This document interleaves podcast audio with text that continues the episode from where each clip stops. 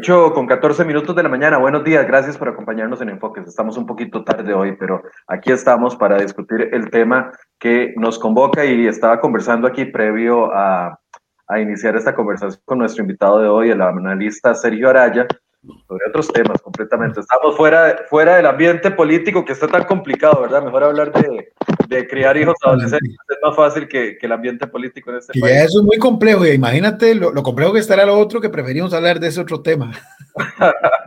sí, sí, sí, es que la situación, y ayer yo lo hablaba y para ser completamente transparentes, porque esto más que un programa acartonado, yo siempre trato de impregnarle la, la, mayor transparencia a las personas que nos acompañan y que nos ven. Y ayer yo le decía a don Sergio cuando le proponía hablar de este tema, que, que es un tema delicado, la situación que está pasando en el país con eh, dos elementos. A ver, voy a tratar de hoy dedicarme solo a los hechos objetivos y no hacer especulaciones de absolutamente nada, porque de eso no se trata. Pero hay dos hechos objetivos que están siendo parte de la discusión nacional en este momento. Uno, la comisión, la famosa comisión, ustedes recordarán que se forma a, raíz de la visita que hace el diputado Gustavo Viales a una persona que fue detenida al día siguiente por tener una fuerte implicación en una banda narco en la zona sur del país. Eso es un hecho concreto. Aquí no estamos diciendo nada en contra absolutamente nada en contra del diputado. La Asamblea Legislativa toma la decisión de crear una comisión especial y, e investigar al diputado, pero además de investigar al diputado, también investigar a las municipalidades de la zona sur porque hay una persona que es presidente municipal de corredores, etcétera, etcétera, que fue, estuvo entre los detenidos, que primero perteneció al Partido Frente Amplio y después ahora está como regidor por el Partido Liberación Nacional. Hecho concreto. Parte sin, no, no parte sin novedad, pero ese es el hecho concreto. Y ahora se adereza esta situación con la situación que hemos ido viendo en la última semana. Después de esta detención de este poderoso grupo narco, porque hay que decirlo, es uno de tal vez de los más poderosos que se ha capturado en el país, 20 millones de dólares en propiedades, 1.500 millones de colones en efectivo solo, solo dentro de una propiedad, lujosos vehículos, eh, y ahora se adereza esto con visitas, visitas a, a seis diputados de la Asamblea Legislativa y también exdiputados de la Asamblea Legislativa del Partido Unidad Social Cristiana. Bueno, es que la situación no es fácil y hay que digerirla, pero además hay que dimensionarla y por eso es que yo le pedí a don Sergio, que es además un, un analista y una persona seria, eh, le pedí que por favor conversáramos lo que pudiéramos hablar de este tema el día de hoy y por eso le doy la bienvenida a don Sergio. Muchas gracias, Michael, y de verdad, muchísimas gracias a todas las personas que nos siguen a través de las distintas plataformas. Pues sí, es un tema, es un tema muy sensible porque, primero en este caso específico, todo está, en, como dirían, en, en el ámbito judicial apenas en, en, fase de investigación. Yo diría que en algunas cosas, en, algunas instancias apenas en etapas preliminares de la investigación. Así que, pues no somos nosotros quienes para, ni tenemos la información fidedigna y si la tuviéramos tendríamos que que compartirla con, con, los que están siguiendo el proceso este, de investigación en, la, en, el ámbito eh, eh, judicial. Pero entonces, al no tener ese tipo de elementos y, al no tener, digamos, sentencias en firme, ni mucho menos, evidentemente estamos todavía en una etapa eh, donde lo que reina mucho es la especulación y, y, los supuestos, ¿verdad? Eh, además, hay, una, un tema de, la, de, presunción de inocencia que es parte de nuestro Estado de Derecho, ¿verdad? Nadie se le puede juzgar hasta que no esté corroborado que efectivamente hay pruebas suficientes y un juez competente es el que se encarga de determinar si, si, si la persona es realmente ya este, culpable de lo que se le está acusando. Entonces, nadie es, nadie es culpable hasta que no se le pueda probar fehacientemente que ha cometido una falta. Entonces, bajo la presunción de inocencia, uno tiene que hablar siempre de supuestos, ¿verdad? Y más, repito, en temas como estos que son tan preliminares. Ahora, eh, uno puede hacer un ejercicio de análisis comparado y ver ciertas tendencias, pero exactamente, únicamente a nivel de, de, de, de, de hipótesis, plantearlas, pero como hipótesis, no como cuestiones, eh, no, no, como verdades absolutas, ni, ni, ni, muchísimo menos en este caso, repito, comprobadas. Eh, hay, hay, un tema particular, y yo tal vez iniciaría por ahí, que tiene que ver este, con un, aspecto muy puntual, ¿verdad? Eh, la, Asamblea Legislativa, que es nuestro órgano, eh, nuestro órgano, eh, representación parlamentaria por excelencia, es un ente este, abierto a la ciudadanía, no, no, no, no en balde se le llama el primer poder de la República, y evidentemente las y los diputados, y aquí voy a hablar en términos generales, ejercen, además de la función de legislar, y además de la función de control político sobre especialmente el poder ejecutivo ¿por qué no a veces también sobre algunas actuaciones de otro poder sin entrar directamente en, la esencia del poder judicial? Em, pero también tiene una tercera función que a veces olvidamos un poco, que es la función de la representación política. O sea, las y los 57 diputados que fueron, fueron electos popularmente son nuestros representantes políticos. ¿Y esto qué significa? Significa que muchas veces y esto es más usual en países donde la relación entre el elector y el elegido es más directa, por ejemplo en Estados Unidos, donde usted elige eh, personas en, circuitos electorales, ¿verdad? Usted elige al senador tal o elige, bueno, eh, especialmente al congresista, al congresista tal en un distrito en el estado de California, por decir algo.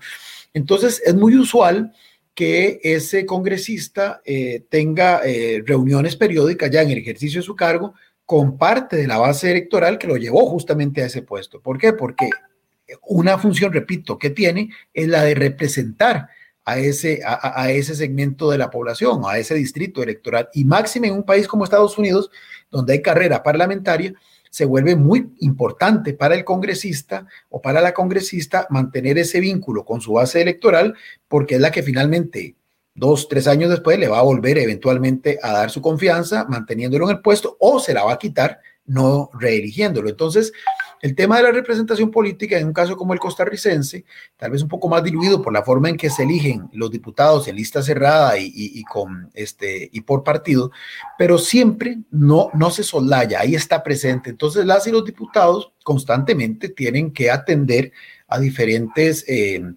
representantes de diferentes estamentos de la sociedad que les vienen a plantear desde posibilidad de incidencia en una política, en, una acción legislativa específica, en algún proyecto de ley, hasta inclusive necesidades puntuales, porque además tenemos una herencia que hemos ido corrigiendo con el devenir de los, de los años, de cuando las y los diputados eran literalmente eh, los voceros de muchos sectores de la población, por ejemplo, ante las instancias del Poder Ejecutivo, ¿verdad? Inclusive antes teníamos la famosa, eh, las famosas eh, partidas específicas que luego, bueno, se hallaron inconstitucionales y se quitaron, pero que en, su momento eran una forma a través de la cual un diputado o una diputada incluía en el presupuesto ordinario de la República montos específicos para ayudar a organizaciones puntuales del sector que decían representar. Entonces usted veía un diputado, por ejemplo, especialmente en áreas rurales, esto era muy usual, eh, que se llevó un diputado de Guanacaste que lograba meter en un presupuesto, no sé, una partida para el equipo de, de, de, de o para un gimnasio o un,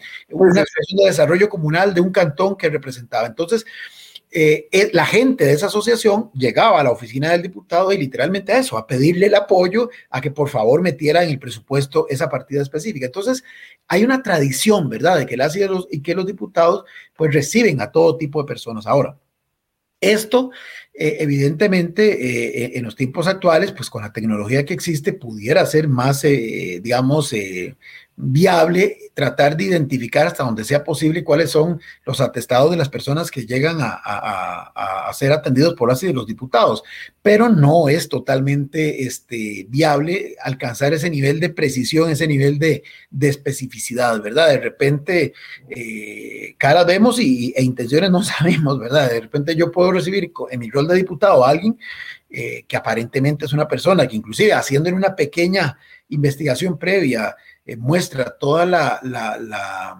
digamos, eh, honorabilidad del caso y sin embargo, a los días eh, resultar inmerso, involucrado en algún proceso en el que aparezca, digamos, como, como, una, como un sospechoso de algo. Y eso no significa que necesariamente yo sea parte de, ese, de, esa trama, ¿verdad? Eso lo digo como para tratar de matizar el asunto, ¿verdad? Es decir, este, porque si no se va a volver esto una cacería de brujas donde finalmente lo que va a provocar esto es que, que las y de los diputados van a querer estar totalmente eh, desconectados de ese rol de representación política que tienen que ejercer y, muy simbólicamente, si al edificio nuevo le llaman el búnker legislativo, eh, pues entonces en la práctica se volvería más evidente porque ya no permitiría el, contacto con nadie y eso, de eso no se trata. O peor aún, o peor aún, podría darse, que en el pasado se dio, que algunos diputados entonces, como los viernes no hay actividad legislativa, habilitan oficinas por aparte donde sí no hay ningún control ciudadano en ninguna especie, entonces comienzan a recibir gente en esa oficina paralela eh, para justamente evadir los controles de eh, los sistemas de seguridad del propio edificio legislativo. Y, en aras de que haya transparencia, esa no sería una buena práctica. Más bien, lo ideal es que la gente siga entrando al edificio legislativo y bueno, y que se procure en la medida de lo posible garantizar que la gente que llega llega con, con fines lícitos.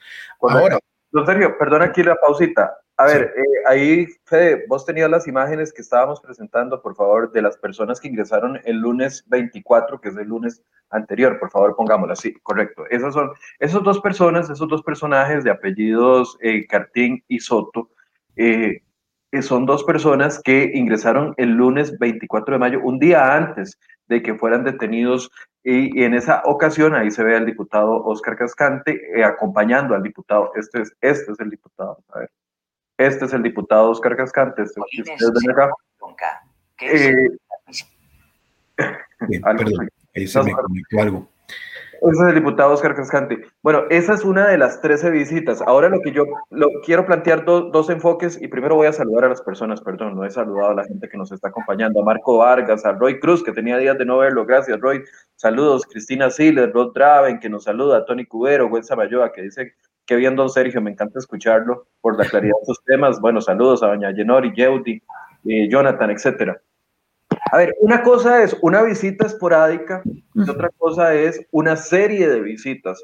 Ahora, los diputados lo que están justificando, y lo escuché en el diputado Cruzan, lo escuché en la diputada Ivonne Núñez, lo, eh, Ivonne, Ivonne Acuña, lo escuché en el diputado, incluso en el mismo Oscar Cascante, y lo que aseguran es de que era gente que llegaba no porque tenía una cita previa con ellos, sino que en un primer inicio lo que hacían era que llegaban y se presentaban en la entrada de la Asamblea Legislativa y decían que querían ir a entregar un documento. Ya claramente esa justificación del diputado Cascante eh, no se justifica porque hay 13 visitas adicionales. Tal vez lo pudieron haber hecho en una ocasión, pero ya no en 13 visitas adicionales. Pero independientemente de esto, creo que es importante en ese contexto que usted nos explicaba, también analizar cómo es que funciona la dinámica dentro de la Asamblea Legislativa, porque, a ver, yo que soy periodista, para ir a la Asamblea tengo que entregar mi carnet en la entrada, me preguntan para dónde voy a ir, cuando era el edificio viejo, hasta si uno, si, no, si en la oficina del diputado le decían que el diputado no estaba, a uno no lo dejaban entrar. Eso era en el edificio viejo, yo no conozco ahora cómo es la dinámica en el edificio nuevo, pero existe, digamos, como esa, esa falta de filtro, por así decirse. De yo puedo decir que voy para donde fulano y me voy para donde sotano y me reúno con él, etcétera, etcétera. También hay como una debilidad dentro de este sistema. Es falta de malicia ahora, porque, a ver, hay, hay dos elementos que aquí llaman la atención. Son personas sospechosas de narco que no temen esconderse, van y se exhiben como quieren en el edificio legislativo, véalos ahí como se, como se pasean como, como si nada, no es que, no es que, tenía, que se estaban escondiendo para no ser vistos. Eso es, eso es muy interesante lo que estás planteando, Michael, porque vamos a ver, eh, este ha sido un país, digamos, eh, en donde, como en la mayoría de las cosas, por tanteo y error y por experiencias fallidas, es que hemos ido corrigiendo cosas, ¿verdad? Eh, hemos pasado de ser un país tal vez un poco cándido en el buen sentido de la palabra, de gente, digamos, relativamente muy confiada, eh, y eso lo vemos a, nivel macro y a nivel micro, eh, a, tener que ir adoptando otros esquemas, inclusive de control, de seguridad, justamente por malas experiencias o por situaciones como la que hoy, por ejemplo, vive la Asamblea Legislativa. Eh, yo recuerdo, digamos, en otras partes del, del, mundo, este, efectivamente es hiper complicado acceder. Eh, por ejemplo, usted quiere ingresar al, al, al, Parlamento alemán, al Bundestag, y, no es que usted entre como Pedro por su casa, ¿verdad? De, hecho, eh, hay que hacer toda una, eh, le hacen toda una requisición e inclusive el mismo efectivo de seguridad que lo recibe a uno, este, si, si, si es que se va a alguna reunión en particular en algún despacho, y ahí estamos hablando de 400, 500, a veces hasta 600 eh, legisladores, ¿verdad? Este, em, lo que hacen es que literalmente lo llevan de la mano o esperan a que alguien de la oficina de ese diputado o de esa diputada venga directamente y, como los guías en las elecciones, lo lleve a usted a, a, la oficina de esa persona a la que usted dice que va a ir a visitar.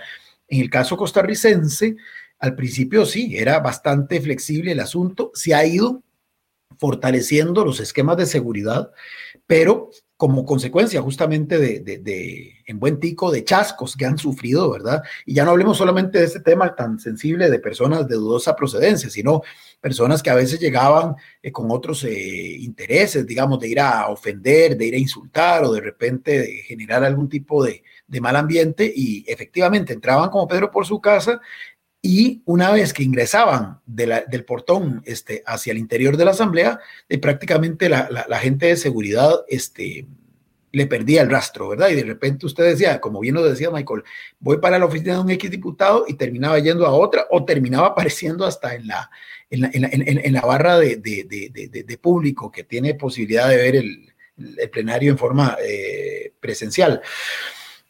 Hoy por hoy se supone que existe un sistema digital de ingreso donde a cada persona que, bueno, y ahí estamos viendo el caso del video, es evidente, donde a cada persona que ingresa se le saca una fotografía, se le obtiene información personal, eh, que es evidentemente dada de, eh, consciente y voluntariamente por la persona, eh, donde esta persona dice este, a dónde va, si es que va a una comisión, si es que va a, a reunirse con un diputado en particular, si es que va al plenario, si es que va la Asamblea Legislativa, bueno, en el edificio nuevo creo que ahora no se ha podido por el tema de la pandemia, pero en la Asamblea anterior era muy usual utilizar salones de la Asamblea Legislativa para hacer actividades de carácter eh, formativo, académico. Eh, por ejemplo, el Salón de Expresidentes muchas veces se utilizó, el Salón de Beneméritos, el Castillo Azul, e inclusive grupos de estudiantes acuden, observan las instalaciones, reciben charlas.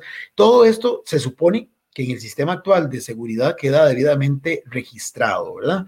Y que, bueno, a tal punto, vemos el caso, eh, queda registrado también en video, aunque según dice la diputada Zoila Rosa Bolio, que está muy indignada por eso, parece que los videos destruyen a cada rato, ¿verdad? Que ni siquiera es que duran todo el cuatrienio en el que los diputados están ejerciendo sus competencias, sino que parece, según le escuché a ella decir, eh, cada 15 días los van, este, los van borrando y que de hecho eh, hace poquito la oí decir que la, vez que, bueno, lamentablemente hubo un explosivo que, que, se activó cerca de su oficina o cerca de su espacio, eh, pidió el video de algo tan delicado y ya le dijeron que había sido borrado. Bueno, son, son esos detalles de, de la seguridad que tienen que evidentemente enmendarse.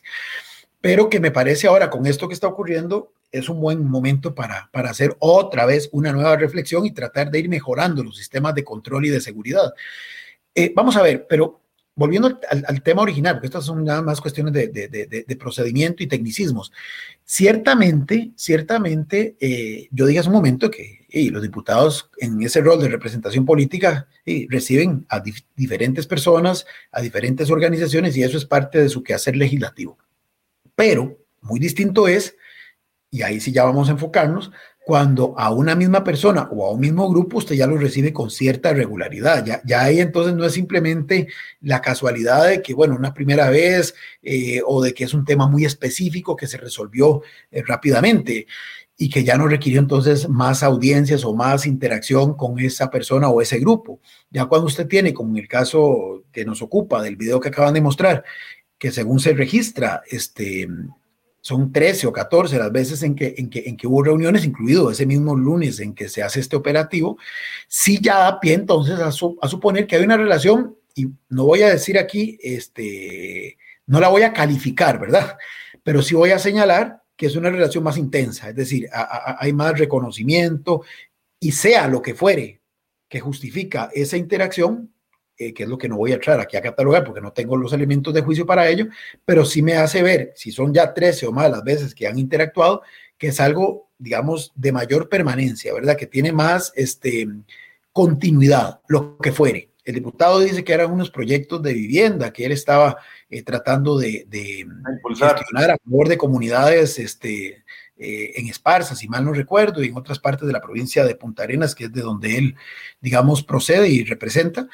Pero bueno, más allá de eso, que eso es lo que están en este momento investigándose, sí hay que entender que si usted se reunió ya 13 veces con, con un mismo grupo de personas y de manera muy frecuente en los últimos tiempos, es porque el motivo de esas reuniones sí es un motivo muchísimo más fuerte, muchísimo más sólido y que sí tiene eh, o, que se involucra de una manera más activa, en este caso al diputado en particular. Por eso lo que hizo ayer de eh, renunciar a la comisión a la que había pedido de último momento incorporarse a esa comisión que, que, mencionaste, Michael.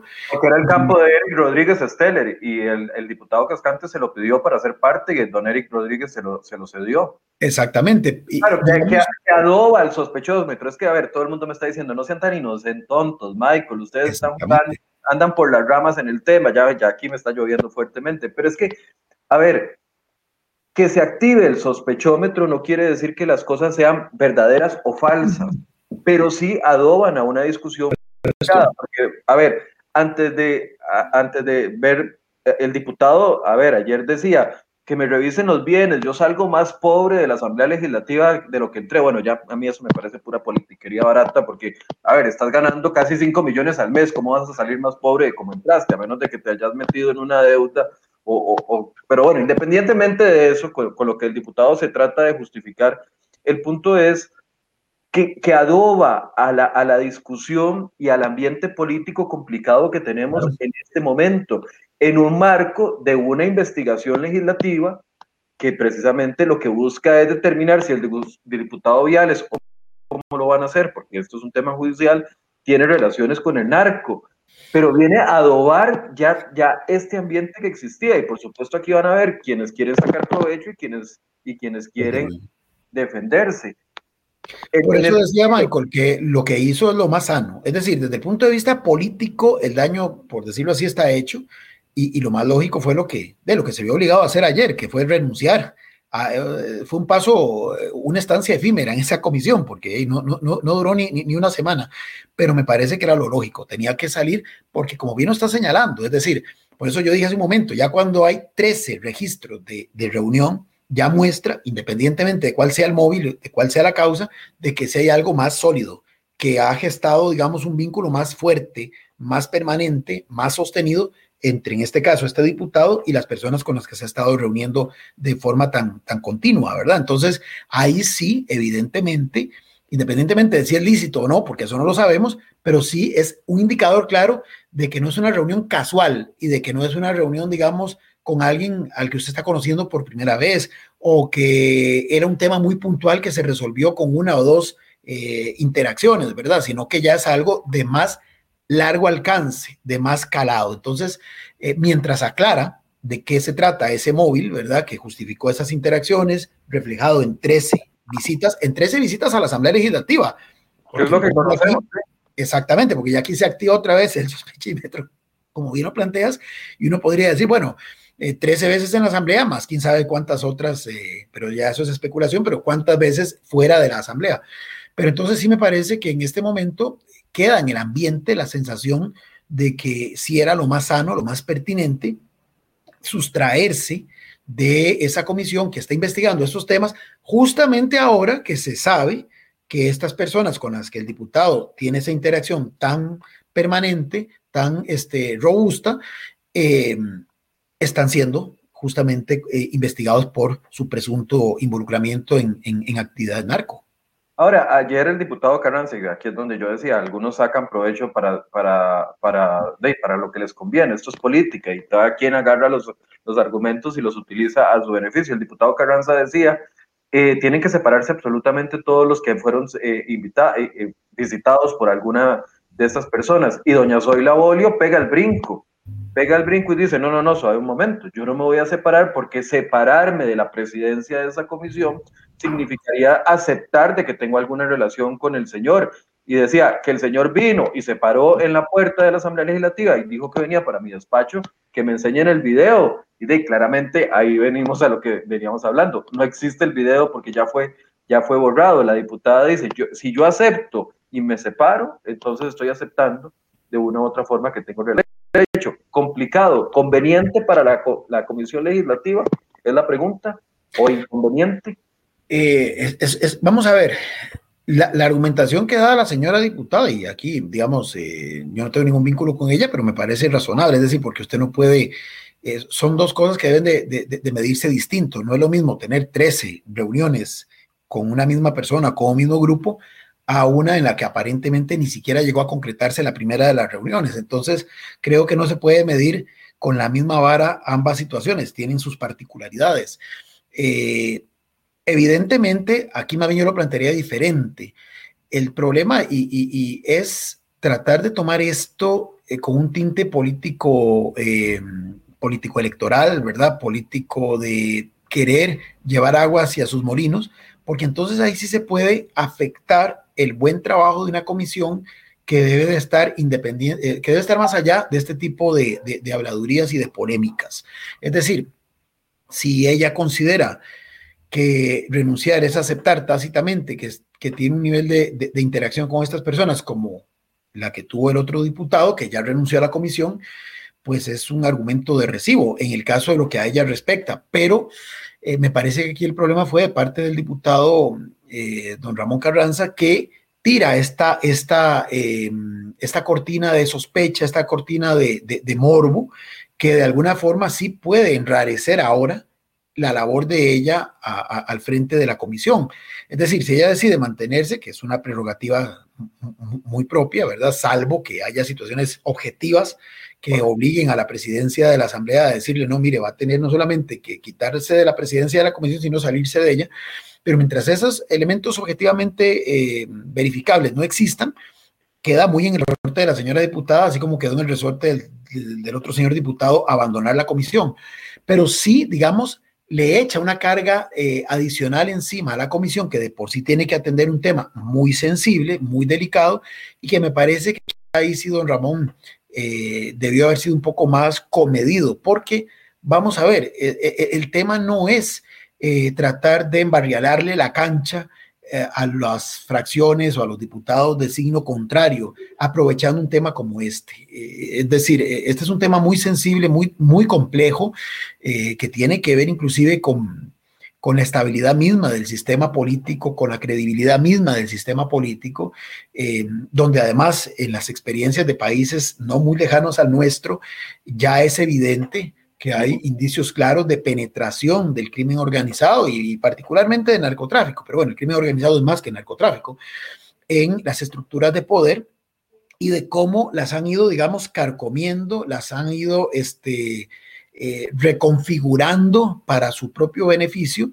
Y esto lo que ha provocado es una eh, desestabilización, una erosión del sistema político en esos países a tal punto, a tal punto que esto es muy delicado, eh, se puede mencionar en algunos casos, y así lo dice por ejemplo el Departamento de Estado de los Estados Unidos, que hay países que los catalogan de narcoestado. O sea, eso es muy grave. Eso significa que el Estado, o sea, esa construcción que, dio, eh, que, se dio en el mundo contemporáneo para organizar políticamente a una sociedad y para tratar de este, garantizar, digamos, un cierto, un cierto orden político este, que le dé, digamos, eh, fortaleza y estabilidad a lo económico, a lo social, está completamente diseñado a favor de los intereses, en este caso del narcotráfico. Eso es narcoestado, eso es muy grave. A veces uno lo menciona y lo dice, pero no entiende la connotación que hay detrás de eso. O sea, es un Estado que está funcionando ya no al servicio de la ciudadanía, al servicio del bien común, sino prioritariamente al servicio de los intereses del narco.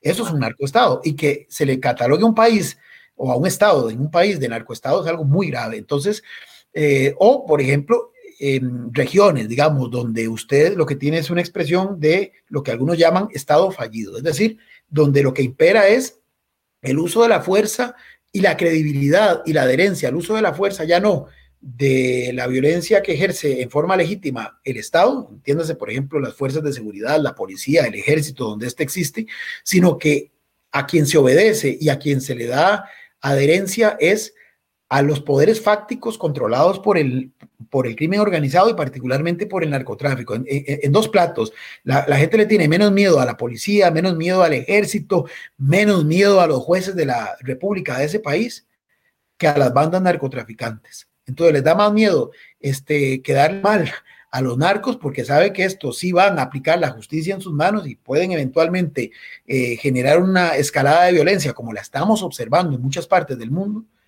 a obedecer la ley y este, tenerle cierto eh, eh, temor, por ejemplo, a la policía. Es más, consideran que la policía es ineficiente, que no sirve para nada y que más bien ahí el que ejerce la ley, el que impone el orden, al mejor estilo de las películas del, viejo oeste, es el, el, poder del más fuerte. Eso es terrible y eso ya se está viviendo en muchas partes. Hay, regiones donde, por ejemplo, hay grupos que establecen inclusive sus propios impuestos a las, a las personas que viven en esos ámbitos, en esos territorios y la gente tiene que, eh, que pagarlos porque sabe que si van y denuncian ante la policía, esta última ni puede hacer nada o hace muy poco, eh, la legislación no los respalda y más bien lo que se corre en el riesgo es de que esos grupos de poder fácticos los terminen ajusticiando o terminen ajusticiando a sus familiares. Entonces, ¿qué terminan haciendo?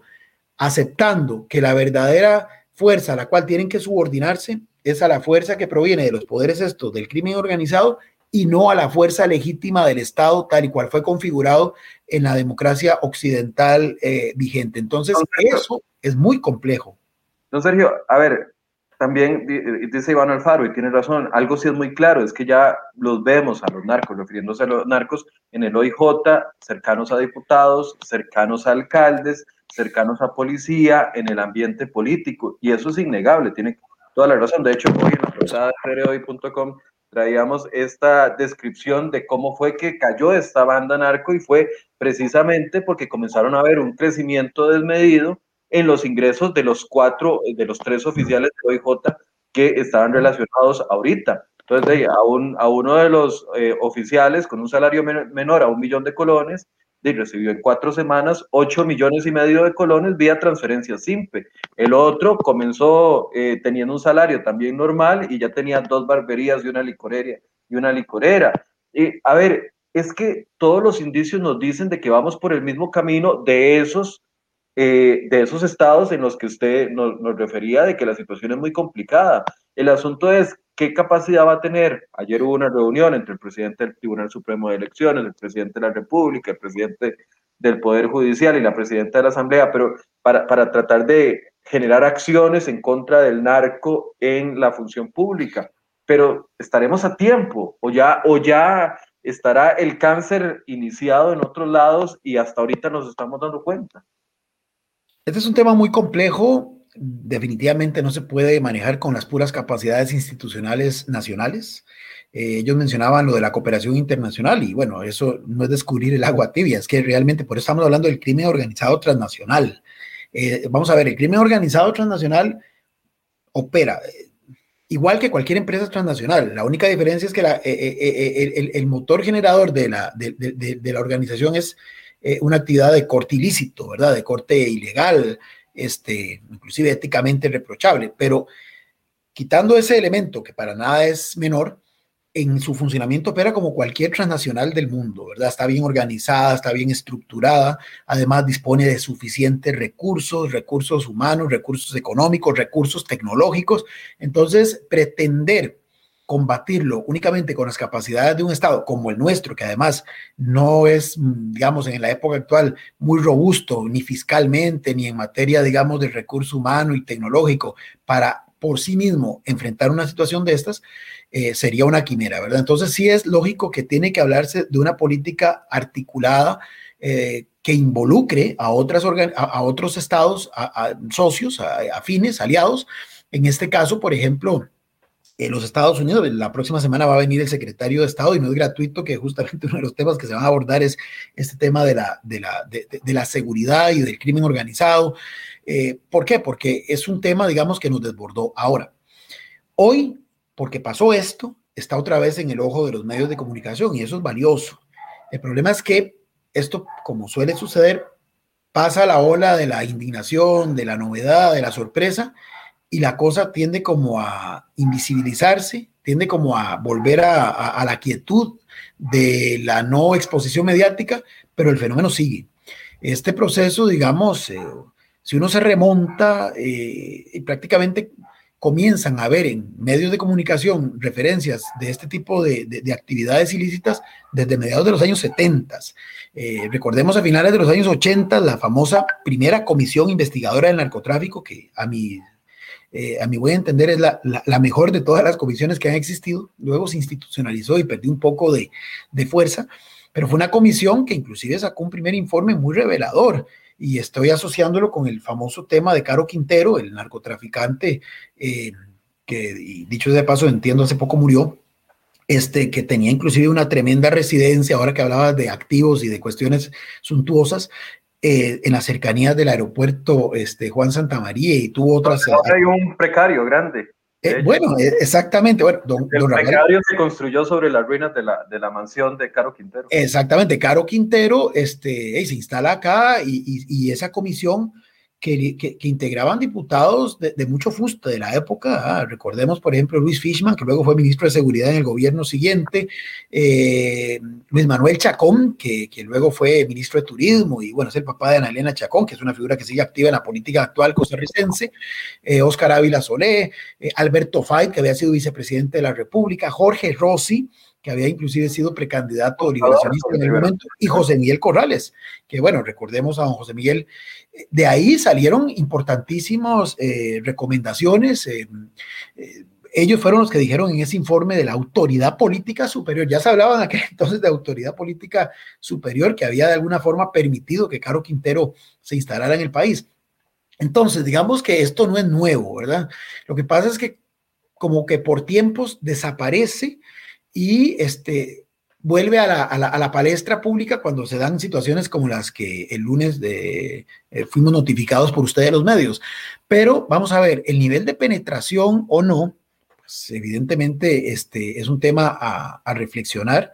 Uno sí sabe, digamos, que eh, en lo que llaman leyendas urbanas, pues existen toda una serie de indicios que nos hacen ver que la situación ya, bueno, además de esos casos evidentes y mediáticos, eh, trae cola, ¿verdad? Y, especialmente en el ámbito municipal, que es por donde en estos otros países usualmente ha entrado eh, e, esa conexión entre, entre, entre, el crimen organizado y la, y, la, y la actividad política, pues sí, por leyendas urbanas uno va viendo y, por casos puntuales que los mismos medios han informado, que sí hay rasgos, hay indicios para determinar que ese, e, e, esa conexión infelizmente ya se ha venido ya se ha venido gestando. Por eso es que es tan delicado, por eso es que es tan delicado el tema, por ejemplo, como lo hablábamos en la última vez que estuve con, con, contigo, Michael, la vez tras anterior, cuando hablábamos del tema de la financiación de las campañas políticas, que decíamos, bueno, a la gente le aplaude decir que se le reduce el aporte del Estado a los partidos políticos, porque de por sí, ¿para qué gastar en esas vagabunderías y no sé qué? Entonces, que desde el punto de vista eh, popular suena hasta muy atractivo, ¿verdad? Que, que, que, un diputado diga, no, no, reduzcamos el aporte del Estado a las campañas políticas. Bueno, lo que no se está viendo en ese caso es que como las campañas van a seguir siendo igual de caras o inclusive cada día van acrecentándose los costos, el, la no recepción de dinero del aporte estatal, que por lo menos sabe uno de dónde viene, y abre las puertas para la financiación de otras, de, de otras partes. Entonces, de repente, usted tiene que comenzar con muchísimo más cuidado a seguirle, como dice un colega politólogo, el rastro al dinero en la política. ¿Por qué? Porque probablemente uy, usted va a necesitar esa financiación de alguna forma. Y ahora que tenemos elecciones municipales, que también es un gran logro y que es muy importante que los alcaldes y los regidores sean electos popularmente y en una elección aparte de la elección nacional para no eh, que esta última no opaque eh, la elección municipal, pues con mucha más razón hay que comenzar a identificar de dónde sale la financiación de muchos de estos aspirantes, de muchas de estas figuras. Yo, ojo, aquí no estoy diciendo que ninguno tenga yo pruebas de que lo esté haciendo con dinero mal habido, pero sí hay que tener, ahí sí, el encendido, porque justamente en otros países es por ahí por donde ha entrado el tema. Ahora. Don Sergio, perdón, sí. aquí una pausa. ¿Qué, qué ¿Qué papel cree usted que va a jugar este tema en la discusión electoral que se nos avecina?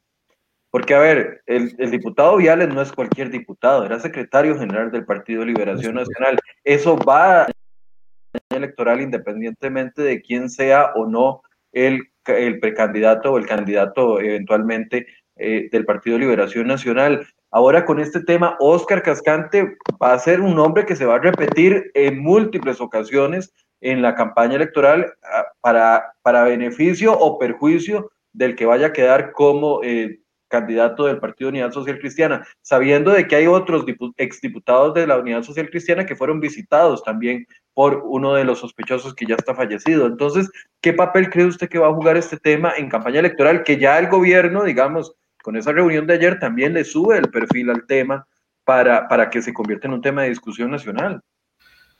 Vamos a ver, aquí voy a contestar muy, muy concretamente entre lo que yo creo que debería de ser y lo que creo infelizmente que va a ser. Yo creo que debería de ser una discusión, sí, pero una discusión no con tinte electoral, porque uno sabe que en la dinámica electoral son otros los, eh, las lógicas que, que, que, están imperando. Siempre está esa visión, primero, más simplista, más maniquea, ¿verdad? De que en todos los temas yo soy el que tengo la razón y los otros son los que no la tienen. Y siempre, y en estos temas, además con esa connotación de que yo soy del bando de los buenos y los otros son del bando de los corruptos y de los malos. Entonces, eh, esa, esa, esa, parte, digamos, deberías esto abrir un espacio para una discusión mucho más profunda, eh, más sana, inclusive abordando temas como el que acabo de mencionar, de si es conveniente o no eh, reducir la financiación, digamos, pública a, las campañas, de tratar de hacer más transparente el acceso, digamos, eh, a esas cuentas, de quiénes son los que están financiando desde el punto de vista privado las campañas, eh, de hacer toda una discusión para hacer más efectiva la política pública y la legislación que haya que construir para, por ejemplo, tratar de atajar más rápidamente el tema de la legitimación de capitales.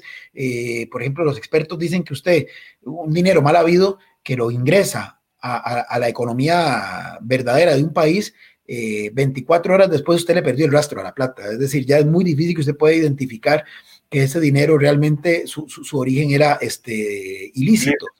Eh, salvo situaciones como esta, donde la gente ya, por su sencillez, probablemente comienzan a mostrar un comportamiento que no es el usual como decías, para el salario o para lo que había sido los hábitos de la persona permanentemente. Pero salvo esos casos puntuales, ya usted por meter el dinero, este, si no lo lograron detener en el identificar en el primer momento, simplemente se perdió.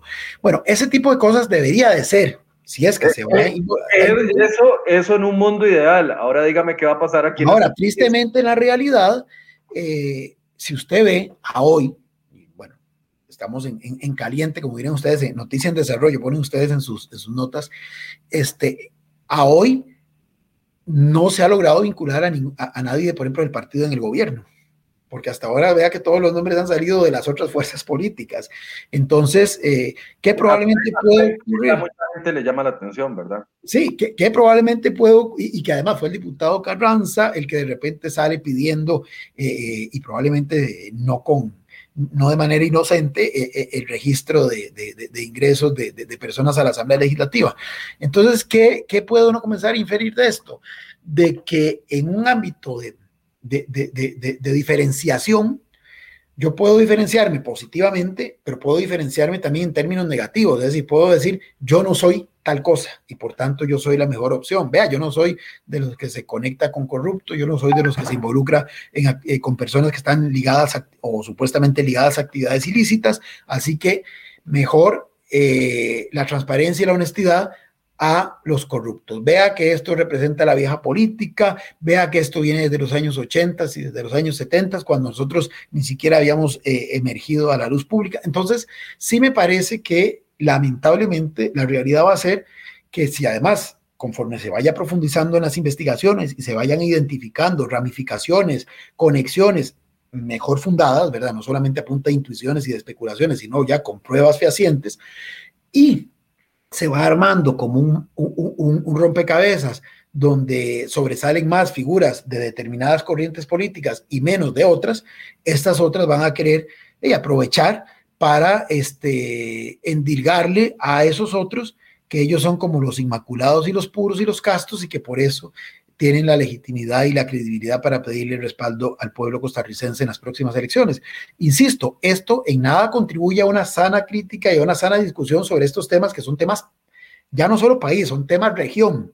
Pero bueno, infelizmente, repito, en campaña electoral, este, aunque yo, repito, no suscribo esa tesis, pero sé que existe, y todo se vale. Y, e infelizmente, en aras de obtener un, bien de corto plazo, puedo este, hacerlo quemando inclusive el, la credibilidad en el mediano plazo, porque al final, al final es muy interesante, aunque en el inmediato plazo parece generar un buen resultado, esto va erosionando la credibilidad en todo el sistema, porque al final la gente no habla del, es más, el señor en cuestión, don Oscar, eh, ya nadie se va a acordar de él como persona en los próximos dos años, como nadie se acuerda hoy de, don Leonel Villalobos, que fue una de las figuras eh, más damnificadas con lo que pasó a finales de los años 80. ¿Se acuerda uno porque medio hace este, un poquito de investigación o porque uno está más en, en el día a día en estos temas? Pero de lo que sí se va a acordar la gente siempre es de la generalidad de decir es que la política está permeada por el narco que los políticos son un montón de corruptos y que toda la institucionalidad política está infectada por este cáncer del narcotráfico. Y eso sí es lo más delicado. A mí me llama mucho la atención que los partidos políticos en la Asamblea le han ido permitiendo al diputado Carranza irse como posesionando y, y, haciéndose dueño del tema. Y, y me llama mucho la atención que los otros partidos políticos porque estoy seguro que en todos los partidos políticos, como en todo grupo, habrá gente deshonesta, pero también hay mucha gente muy honesta. Y a mí me llama la atención que los otros partidos, y no sé si a Liberación le pesa el hecho de, eh, que sea el diputado Viales, como para no ponerse más agresivo con este tema. La Unidad Social Cristiana, bueno, sus otros eh, diputados más vehementes están concentrados en el tema de, ser jefatura de fracción o estar en el ambiente perdón, electoral, pero me llama mucho la atención que, que, le hayan cedido este espacio al diputado eh, Carranza, que, bueno, quienes lo hemos entrevistado sabemos de que es un diputado muy básico, que no tiene profundidad en los temas, pero que sí, con su tono de voz y su forma, entonces se adueña de una verdad, aunque esté equivocada, como aquí no lo hizo, y se lo tuvimos que demostrar, pero se adueña de una verdad o de una supuesta verdad y habla y habla y habla y habla y habla. Y me llama mucho la atención de que los demás partidos políticos con esta comisión de narcotráfico estén tan calmados y le hayan cedido o le hayan dejado la, la puerta abierta al diputado Carranza de adueñarse del tema. Esa, esa, esa aguda eh, eh, lectura que haces, eh, lo que uno podría explicarse es que, este, digamos, em, es como cuando en, en, en una, en una pelea de box, a un boxeador lo, le da un golpe que no esperaba y queda un poco, digamos, como, como drogues que dicen, ¿verdad? Que está tratando de reaccionar y de entender qué está pasando. Que eso en este espacio es muy delicado porque entonces eh, abre no solamente oportunidad para que se sigan desarrollando mil y una hipótesis, mil y una este, conjetura, sino que además ese espacio eh, lo tomen otros que, que, que, como bien dijiste, eh, rápidamente comprenden eh, la importancia del tema y rápidamente quieren coparlo, ¿verdad? Este, un ejemplo que no tiene nada que ver al respecto, pero, pero que para ejemplificar ese tema de que en política no hay espacios vacíos y que el más hábil, el más audaz, si lo sabe capturar y se posiciona de él, le termina sacando partida.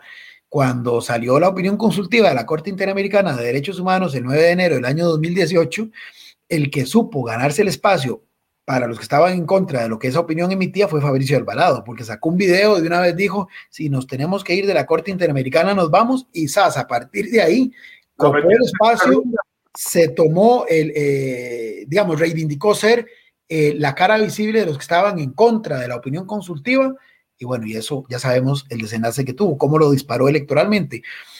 Ojo, que probablemente hay gente que está haciendo el mismo cálculo con cualquier otro tema. Aprovechemos el espacio, aprovechemos la oportunidad y tratemos de levantarnos en la ola que este tema puede, puede generar, porque es evidente que este tema entre más profundicemos en la investigación, va a ser un tema que se va a ir, digamos, expandiendo.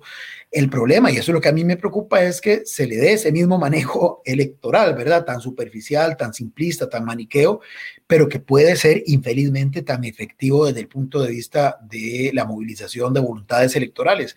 Y esa es la parte que a mí sí me preocupa con otro elemento adicional que he estado observando, que todavía no es tan manifiesto, pero que no deja de, llamar la atención, y es que en estos países donde, repito, ya les dan desde afuera, no internamente, por supuesto, desde afuera, ese, ese, calificativo de narcoestado o de regiones con, con estado fallido, eh, lo que se va observando también en la, en la sociedad, y eso es lo delicado, es una suerte de normalización de estas situaciones. Y eso sí es muy delicado, ¿verdad?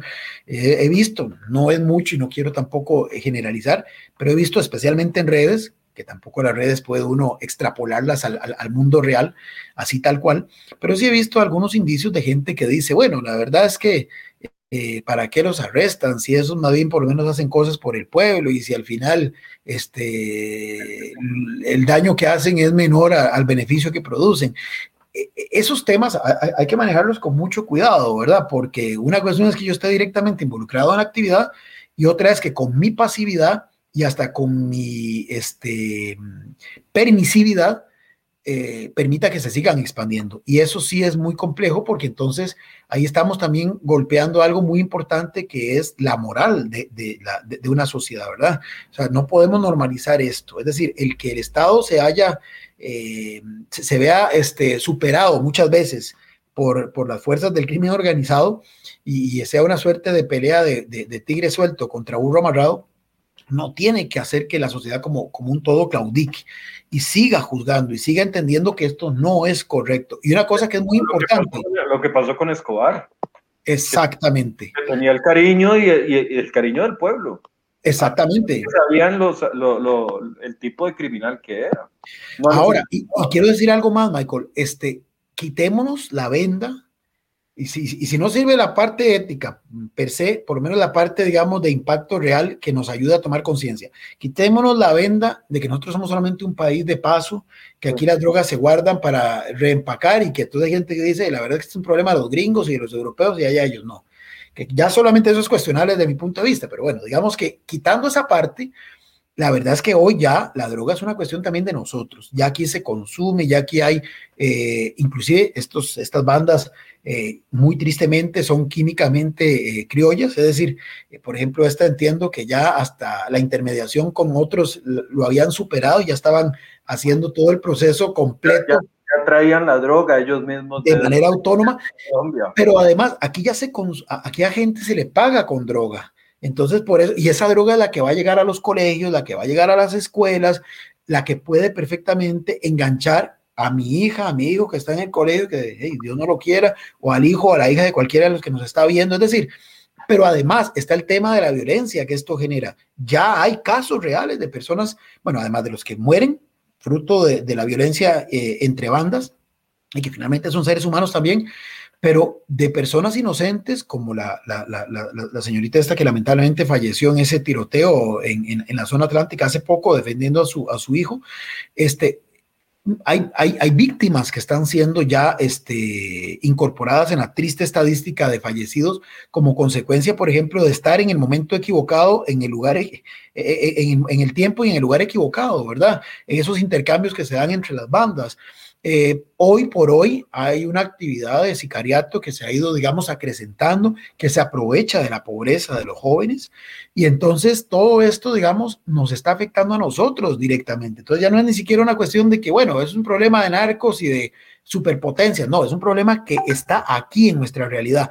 Y algo más con el tema de la legitimación de capitales, yo, yo lo decía la vez pasada muy someramente, el plusvalor se ha disparado en muchos lugares de una forma totalmente artificial y es como consecuencia de operaciones de lavado, o sea, cuando se llega y se compra propiedades cuyo único fin es ocultar el origen ilícito de los fondos, se está dispuesto a pagar lo que sea y esto genera un efecto dominó en el incremento del valor del metro cuadrado de los de, los eh, de, las fincas afines. Entonces eso al final para el de la clase media que la anda como se dice popularmente pulseando para tratar de tener su casita propia, le resulta entonces más complicado luego acceder a ella o tiene que endeudarse peor porque justamente en donde pretende vivir hoy la propiedad tiene un costo que es cuatro, cinco o diez veces más que lo que realmente debería de costar, porque tampoco es que en ese territorio ha habido un desarrollo en infraestructura, un desarrollo en actividad económica tan profundo como para justificar ese incremento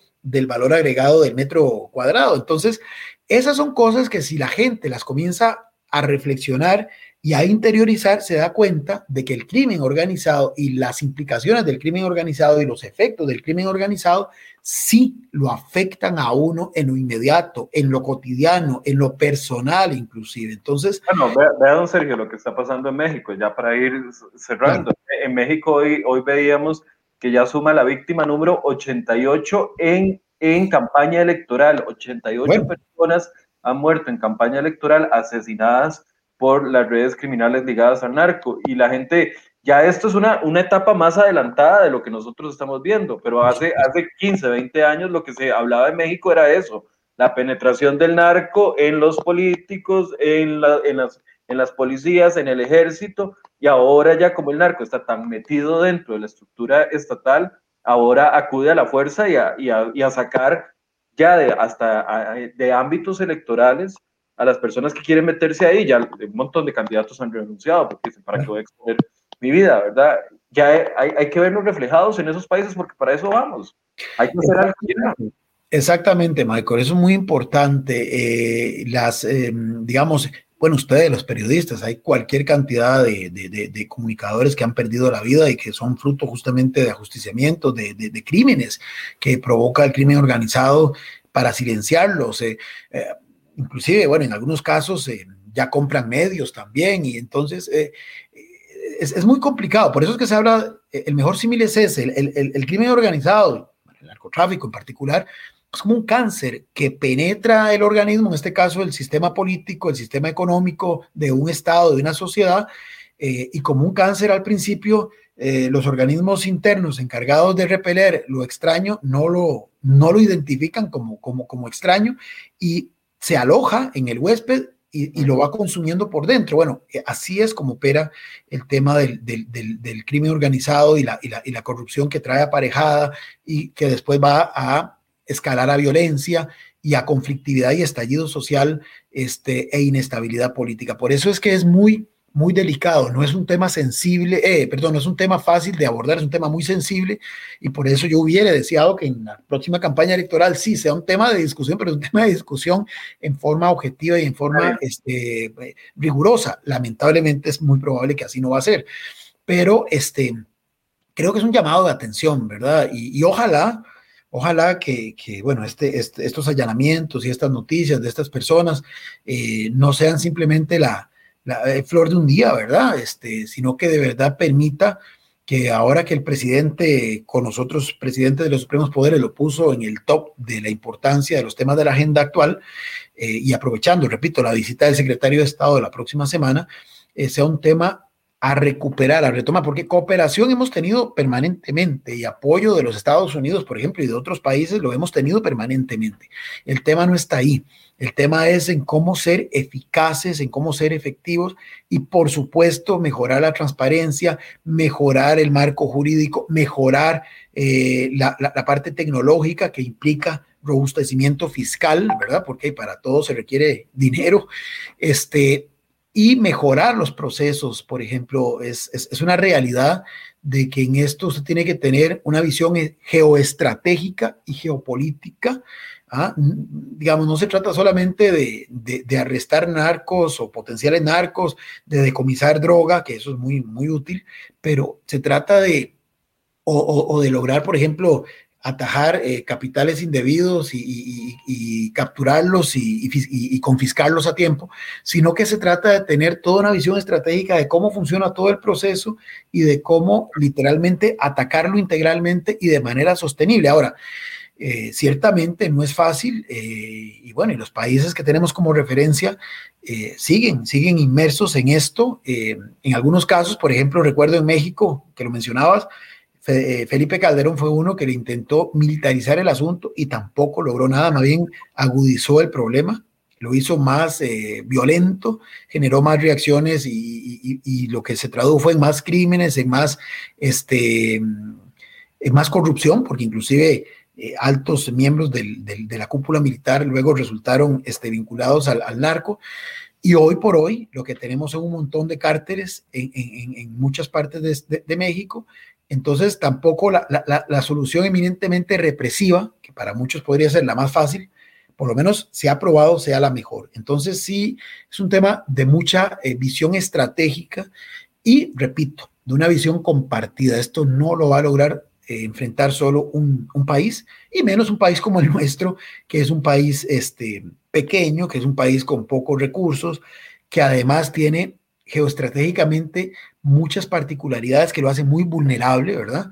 Eh, esa, esa, misma riqueza de tener este, dos océanos, dos mares, de tener esa maravillosa eh, naturaleza que es la que provoca que mucho turista venga a nuestro país, para estos temas se vuelve un, un, tema, digamos, de, de, debilidad. Bueno, esperemos de que el tema se vaya ya yo no sé ni qué decir, honestamente. Decía mi abuela de Coronado, mi abuelo de Coronado decía, éramos muchos y parió, y parió la abuela. Eran muchos los problemas del tema electoral y los temas del de la campaña electoral y ahora un aderezo no muy rico, no muy sabroso, para nada satisfactorio que va a tener que, con el que vamos a tener que lidiar, ¿verdad? Muy preocupante. Yo, no, no, a ver, haciendo haciendo honor a mi, a mi personalidad pesimista en los temas nacionales, yo no veo que esa comisión vaya a, elevar un nivel y más bien siento de que, ojalá que me equivoque, pero siento de que va a ser un tema politiquero para tratar de dividir a la opinión pública de cara a las elecciones. Ojalá esté equivocado, pero bueno. Gracias, don Sergio. Con todo gusto, Michael.